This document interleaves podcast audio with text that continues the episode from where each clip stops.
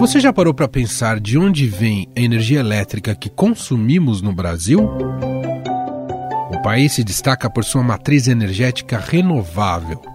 A chamada energia limpa é toda a produção que não emite substâncias poluidoras.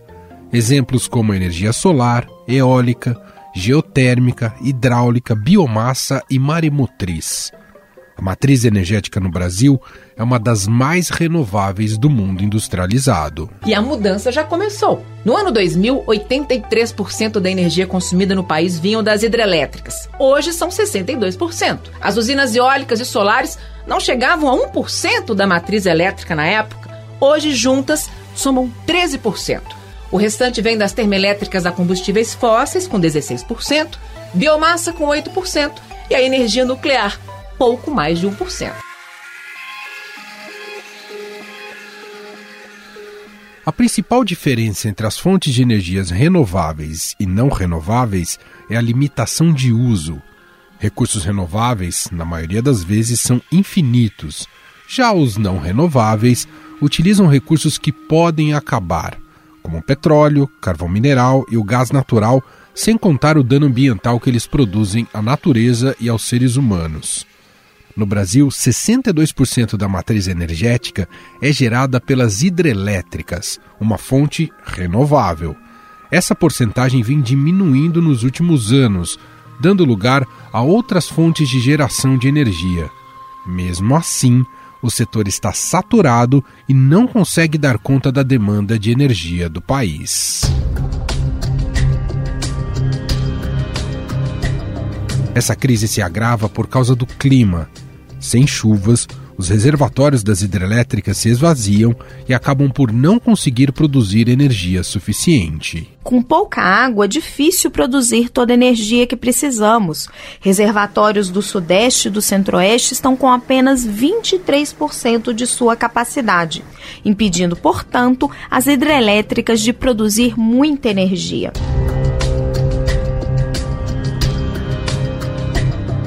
Alternativa para a crise foi importar energia de países vizinhos e acionar mais usinas termoelétricas, uma produção não renovável que, além de causar mais impactos ambientais com a queima de combustíveis fósseis, encarece a conta de luz. Na semana passada, o ministro de Minas e Energia, Bento Albuquerque, voltou a falar sobre a condição hidroenergética do país e da escassez nos reservatórios das hidrelétricas e pediu ajuda da população. É fundamental que a administração pública, em todas as suas esferas, e cada cidadão consumidor, nas residências e nos setores do comércio, de serviços e da indústria, participemos de um esforço inadiável de redução do consumo. A Agência Nacional de Energia Elétrica, a ANEEL, já havia anunciado a criação de uma nova bandeira tarifária atribuída à escassez hídrica. A taxa extra será de R$ 14,20 para 100 kWh consumidos.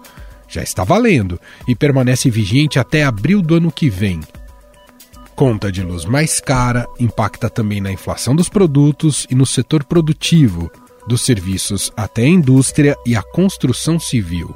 Cerca de 50% do custo do alumínio é atribuído ao consumo de energia elétrica durante a produção. Vidro, cerâmica e ferro são outros itens da construção civil que demandam alto consumo de eletricidade no processo de fabricação. Por causa do anúncio do reajuste na conta de luz, as construtoras já esperam receber estes e outros produtos com preços acima dos praticados hoje.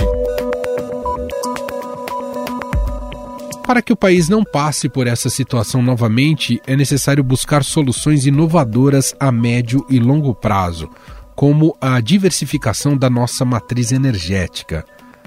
Mas como será que chegamos a essa crise? Para entender nossa situação e os caminhos para um futuro iluminado, convidamos o professor de Ciências Ambientais da Unifesp e pesquisador do Centro Sou Ciência, Décio Semensato. Olá, Décio, tudo bem? Seja muito bem-vindo aqui. Olá, Emanuel. Muito obrigado pelo convite. Olá, olá também a todos os ouvintes.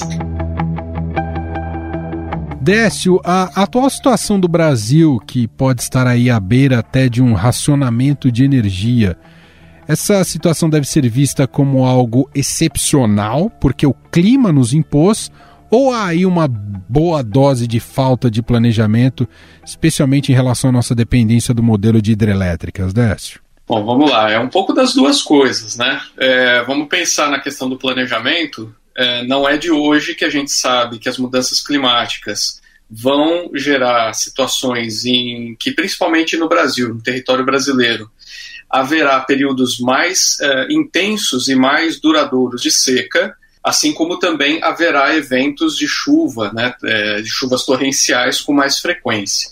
Então, os modelos que a gente vê principalmente no IPCC, eles é, as divulgações científicas, né, a literatura científica está apontando para esse cenário. Então, esse cenário exige planejamento. E acontece que hoje o planejamento, por exemplo, para as hidrelétricas, ele considera séries históricas de algumas décadas atrás. Já não é mais prevendo a realidade, principalmente dos últimos 10 anos. Então, isso precisa ser atualizado. E a gente precisa ter um, o setor de planejamento energético percebendo que essas mudanças ambientais, é, sobretudo por conta do clima, elas estão em curso e elas são uma realidade mesmo. De outro lado, a gente tem um pouco da excepcionalidade, porque aí a gente tem efeitos de El efeitos de Laninha, e isso também, embora seja relativamente previsível, é um, um ponto um pouquinho fora da curva, né? Mas a gente vê que a atual situação de seca, ela é uma seca mais intensa, está um pouco excepcional, mas nada fora do que já foi previsto. Tem alguma relação também ao longo do tempo, Décio, com expansão de público consumidor no Brasil? E aí isso também não, não foi muito bem percebido por quem gera esse tipo de modelo de energia é, dependente de hidrelétricas? Com certeza, Manuel. Porque se você pensar assim, tem, tem a ver com a nossa ação, né? não é só planejamento. A, a gente perder, por exemplo, florestas na Amazônia num ritmo cada vez maior nos últimos anos vai causar um impacto na, no setor hidrelétrico muito significativo, para além das mudanças climáticas. É, a perda da Amazônia, como a gente já sabe, a Amazônia é um, um, um ambiente, é uma floresta que gera água e transfere essa água pelos rios voadores para toda a América do Sul aonde chove a água da Amazônia está concentrado 70% do PIB da América do Sul, no triângulo que chove, né, as águas da Amazônia. Então veja aí que, que a situação é, realmente a gente tem que, que olhar de uma forma sistêmica e perceber que precisa do planejamento e que a ação humana impacta. Por outro lado, a gente ouve falar que o Brasil é o país das águas, e de fato, quando a gente olha a disponibilidade hídrica per capita, metros cúbicos por habitante, o Brasil, é, na classificação da ONU, tem uma relação abundante. Mas quando a gente olha certas regiões, como por exemplo a bacia do Alto Tietê, que é onde está a região metropolitana de São Paulo, a disponibilidade hídrica é crítica é muito complicado. É seis vezes menor do que o semiárido do estado de Pernambuco, por exemplo. Nossa. Porque aqui a questão é o público, é o tamanho da população que, que demanda o uso dessa água. Né? Então, existem desequilíbrios regionais que devem ser considerados. E nesses desequilíbrios, a gente tem que pensar não só a escassez em quantidade, mas também a escassez em qualidade é o que a gente observa, por exemplo, em reservatórios como a represa Billings aqui em São Paulo. Dificilmente ela fica num, num cenário né, de, é, de acúmulo de água muito baixo, só que boa parte da água dela não é aproveitável. Então a gente tem que equilibrar essas duas coisas, e isso, a questão da qualidade está muito relacionada com o impacto humano sobre a água.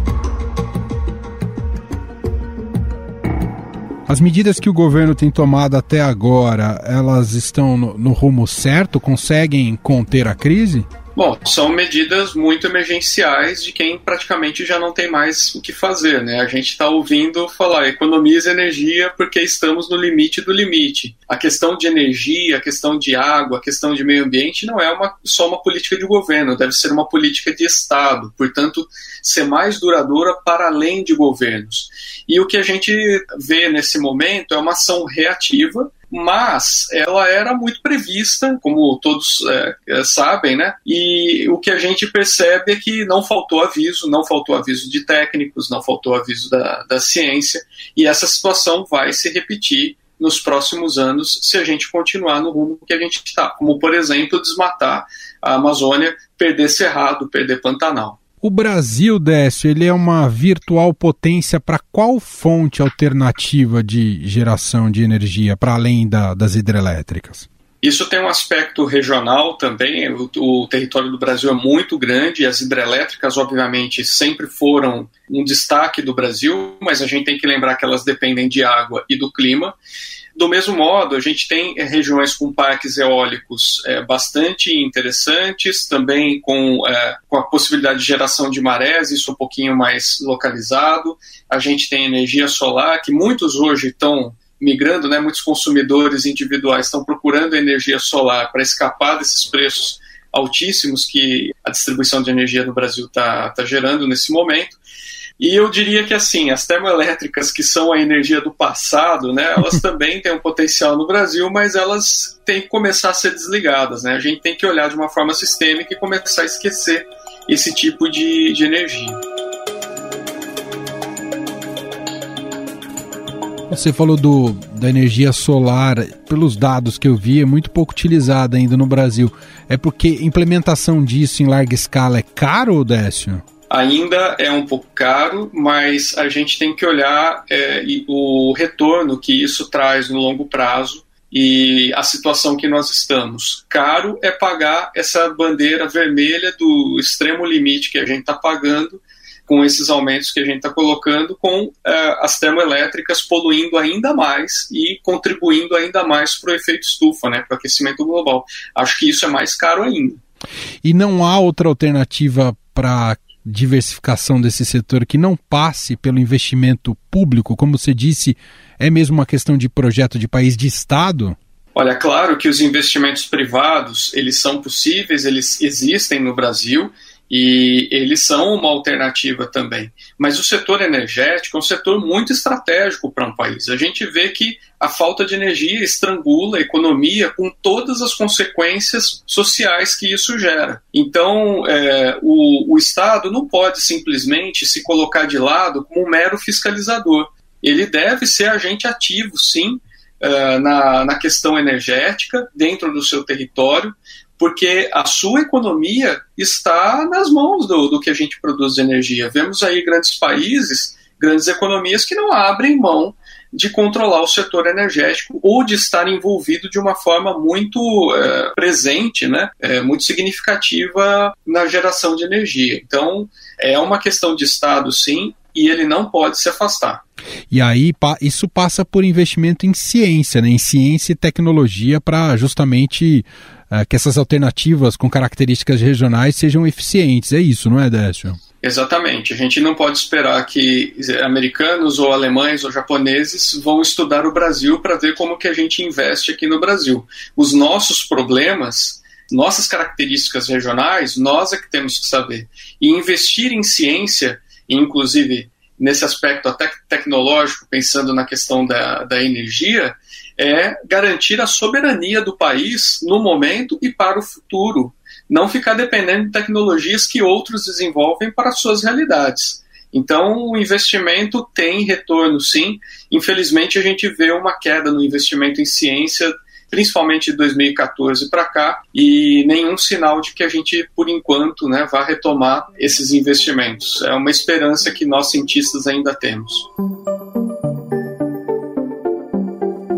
Como é que se avalia, Décio, a possibilidade de investimento nas usinas nucleares, já que somos bons produtores de urânio? Pois é, essa é uma questão controversa porque é um tipo de energia muito eficiente, né, de, de geração de energia bastante eficiente, limpa, até relativamente limpa, mas é, com, se houver um acidente com consequências muito graves. A gente vê casos aí é, o mais recente de Fukushima, né, lá no Japão, mas o caso mais emblemático climático de Chernobyl. É claro que as tecnologias evoluem. A gente vê eh, essa questão, eu diria que no Brasil a energia nuclear seria algo acessório e não, e não exatamente de grande destaque. Quer dizer, não dá para colocar como prioridade apostar nessa fonte de energia, porque o Brasil tem outras opções mais viáveis, é isso, Décio? Com certeza, nosso território possibilita isso. Bom, por enquanto, nesse momento então de crise e com possibilidade de racionamento até apagão, o brasileiro, além de economizar quase forçosamente porque a, as taxas estão altíssimas, um pouco vai precisar mesmo fazer a dança da chuva, Décio? É, a gente precisa fazer a dança da chuva, mas a gente precisa fazer também é, o conceito da ciência, né? Parar de ouvir negacionistas de que o clima não está mudando, que as consequências não existem, porque elas estão aí. E veja, pagar uma energia elétrica mais cara, é claro que isso reflete nesse momento para o nosso bolso, mas a gente tem que entender também que nós estamos é, consumindo o tipo de energia mais sujo que tem, né, que é das termoelétricas. Então, na verdade, o que neste momento nós, é, a geração de energia que estamos aqui consumindo, ela está intensificando ainda mais o nosso problema. É, eu acho que o caminho é bem esse. Vamos torcer para que as chuvas cheguem. Bem, vai chegar o período de chuvas, mas a gente precisa de planejamento, a gente precisa de políticas de Estado efetivas e, é, como eu disse esses dias, numa entrevista a um, um, um, grupo de estudantes jornalistas, eles perguntaram: o relatório do IPCC é catastrófico mesmo? E eu falei: olha, ele mostra um cenário catastrófico caso tenhamos governos catastróficos. Se a gente tiver governos que comecem a olhar para a ciência e comecem a seguir né, as orientações, a se aconselhar um pouco mais e é, mudar a sua matriz energética, fazer a transição energética, o cenário que o IPCC coloca é menos catastrófico. Então, é o que a gente tem para hoje. Antes da gente fechar aqui, Décio, só uma última, uma última dúvida. Queria que você me explicasse, explicasse aqui para a nossa audiência, como é que funciona esse importar energia? Porque já vi algumas autoridades falando que o Brasil talvez importe energia, ou já está importando energia. Como é que é, funciona isso na prática? É, a questão é quando a gente não tem. A nossa capacidade de geração fica limitada, como no caso das hidrelétricas, neste momento está limitada, a gente coloca em ação outras alternativas, né? O Operador Nacional do Sistema liga as termoelétricas, mas se o consumo se mantém e a gente vai perdendo capacidade de energia, de, de produção de energia hidrelétrica, por exemplo, a gente tem que começar a importar de outros países via essas transferências das redes de distribuição o que está faltando, né? O saldo que está faltando. E veja, no momento em que parece que a vacinação, né, os indicadores mostram que a vacinação está dando certo, está reduzindo o número de mortes, doentes, a gente está começando a vislumbrar uma possibilidade de recuperação econômica, nós estamos agora ali na frente com esse, estrangulamento da disponibilidade de energia né, para sustentar a economia e aí importar de outros países, né, via essas redistribuição, também encarecem a, a nossa retomada econômica e o restabelecimento das condições sociais e de sobrevivência que a gente tem aqui no país. Muito bem, nós ouvimos Décio Semensato, professor de Ciências Ambientais da Universidade Federal de São Paulo, Unifesp, e pesquisador do Centro Sou Ciência, gentilmente aqui nos atendendo. Muito obrigado, viu, Décio, pela entrevista. Eu que agradeço, estou à disposição. Até uma próxima.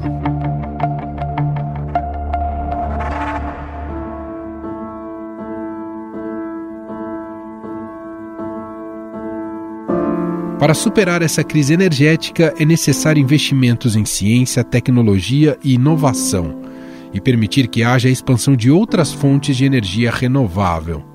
Um dos segmentos que mais cresce no mercado brasileiro é o da energia fotovoltaica as opções são muitas, de acordo com o levantamento do Portal Solar.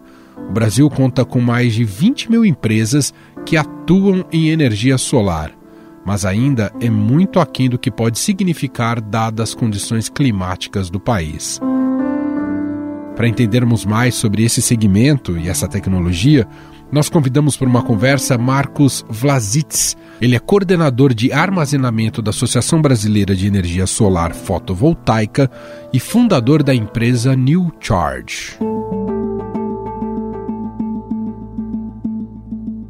Tudo bem, Marcos? Seja muito bem-vindo. Boa tarde, Emanuel. Tudo ótimo. Obrigado pelo convite. Marcos, com a crise hídrica né, e o debate sobre a diversificação, a necessidade né, de diversificar a matriz energética aqui no Brasil, se discute algumas potencialidades para o país nesse setor. E aí eu queria te ouvir inicialmente o quanto o Brasil poderia expandir a sua produção de energia de fonte solar.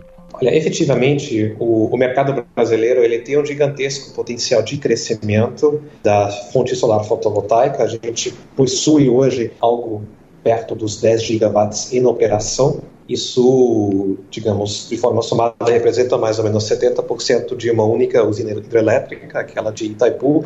E eu diria, Emanuel, que literalmente hoje o céu é o limite uh, do crescimento da, da, solar fotovoltaica aqui no Brasil. Né? A gente conhece essas projeções uh, feitas tanto pela AB Solar, mas também por outros, né, uh, como a Bloomberg, onde a gente prevê que nas próximas duas a três décadas a gente uh, vai fazer uma transição e precisamos fazer uma transição onde a solar, talvez ao lado da, da, da eólica, será a fonte predominante de energia elétrica no país. E em linhas gerais, como é que você explicaria para a gente, Marcos, como funciona a tecnologia de geração de energia fotovoltaica?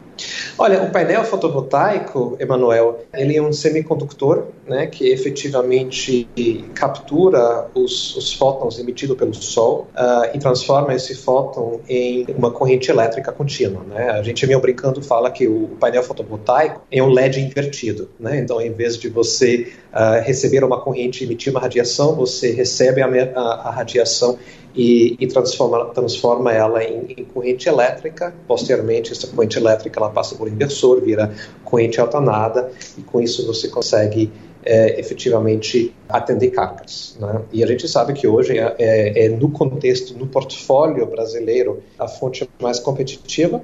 Né? E ela também é, é a fonte de energia mais célere é, em relação ao prazo, ao tempo de implantação.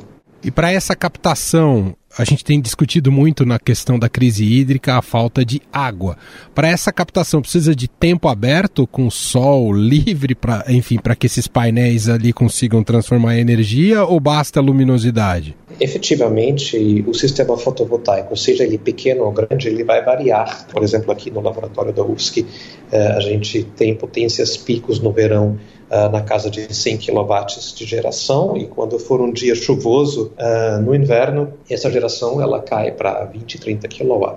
Exatamente dada essa variabilidade da fotovoltaica, né, os complementos, né, e uma das coisas que é muito nesse sentido são sistemas de armazenamento de baterias, efetivamente, né, a ideia é de complementar as, bateri as baterias hidrelétricas que temos hoje no Brasil, que são os reservatórios das usinas hidrelétricas, complementá-las por baterias eletroquímicas, tanto de pequena como de grande escala, né, porque esse armazenamento eletroquímico que é modular, que pode ficar ao lado junto à carga e junto à geração, ela dá despachabilidade. Né, e, de fato, né, a solar fotovoltaica ela se torna graças a baterias, a uma fonte despachável que de fato posso usar quando precisar e na medida como eu preciso. Como o mercado, Marcos, tem evoluído no Brasil? Ele está direcionado para grandes escalas, escalas industriais, ou mesmo investimento público, ou ainda está muito destinado ao mercado residencial? Olha, hoje no Brasil, quando a gente fala da geração solar fotovoltaica, a gente vê as duas frentes. Né? A gente vê tanto uh, usinas de grande porte, uh, mas também os uh, sistemas fotovoltaicos menores, que a gente chama de geração distribuída, e cada um desses submercados uh, tem sua dinâmica própria. No que diz respeito às usinas de grande porte, tradicionalmente, né, o mercado regulado tem sido o grande propulsor de crescimento. Né? Agora, infelizmente, né, a gente viu uma certa redução é, nas contratações da, da, da, fonte solar fotovoltaica no mercado regulado, mas a gente vê ao mesmo tempo que uh, o mercado livre, né, que é basicamente um ambiente onde grandes consumidores ou produtores de energia se encontram, Hoje a solar fotovoltaica está entrando com muita força. No pequeno, a gente vê tanto um mercado residencial muito puxante, né? também vê uh, mercados comerciais de geração distribuída, por exemplo, né, usinas que atendem consumidores comerciais como postos de gasolina, como uh, operações de telecom, também com bastante dinâmica e com muita demanda. Então, acho que é justo dizer que é um mercado bastante dinâmico. Né? No ranking global, o Brasil está hoje, se não me engano, uh, no lugar uh, número 17 ou 18 das maiores potências fotovoltaicas, e isso não faz o menor sentido. Por quê? Porque a gente possui um excelente uso solar. É sempre bom lembrar que o pior lugar, entre aspas, a nível de radiação no Brasil é o litoral catarinense, aquela região de Joinville, só que esse supostamente pior lugar tem duas vezes a, a radiação solar do que os melhores lugares na Alemanha. Né? E quando a gente for para. Exato, e quando a gente for para o Nordeste, efetivamente, uma usina Nordeste, ela gera três vezes uh, montante de energia que a mesma usina seria capaz de gerar na Europa Central, por exemplo, né? e 50% a mais do que uma usina nos Estados Unidos. Então a gente, a gente deveria, deveríamos estar realmente nos top 3, top 5 do mundo fotovoltaico, ainda não estamos. Né? E nesse sentido, eu acho que realmente temos muito ainda a crescer. O, o crescimento do segmento do crescimento do mercado de carros elétricos, ele pode contribuir para o barateamento aí do, do armazenamento, que é tão fundamental para a energia solar? Pode, é, e isso inclusive é um projeto de pesquisa onde temos uh, uh, pela, pela New Charge o, o, privilégio de participar, que é um projeto de baterias de segunda vida. Esse é um projeto piloto onde é, basicamente foram retiradas baterias de uma frota de táxis elétricos, de Nissans, Nissans Leafs, é, que rodaram Rio, no Rio e em São Paulo durante cinco anos, que chegaram ao fim da sua vida útil, e em vez de descartar ou reciclar essas baterias, a gente está usando essas baterias para preencher todas essas funcionalidades. Então, a, a mobilidade elétrica ela é muito importante porque ela poderá uh, basicamente proporcionar para nós baterias que já não têm a autonomia do carro elétrico, mas são perfeitamente adaptadas uh, e usáveis para aplicações estacionárias. E a outra coisa é que a partir do momento que você tiver uma frota de carros elétricos considerável, né, isso nós estamos falando de 2021, 2022, mas talvez uh, 2027, 2030, eh, você pode basicamente usar essa, esse carro como uma bateria, uma bateria sob rodas. Então, o próprio carro durante o dia, por exemplo, ele pode prestar serviços à rede, né, e de noite o inverso acontece, você recarrega. Né. Uh, a gente chama isso de vehicle to grid, né, onde o carro e a rede elétrica eles entram numa simbiose e um uh, presta serviço ao outro. Gente, esse é o Marcos Vlasitz, coordenador de armazenamento de da Associação Brasileira de Energia Solar Fotovoltaica, a Absolar. Ele é fundador e diretor da empresa New Charge e contando um pouco para a gente um pouco mais das potencialidades da energia solar no Brasil. E a gente espera que com essa nova crise, inclusive esse segmento cresça ainda mais no país por ser uma energia limpa, como disse o Marcos, frisou o Marcos, né? o Brasil tem um amplo potencial relacionado a isso. Te agradeço demais aqui pela nossa conversa, Marcos. Manoel, muito obrigado. Prazer. Um abraço.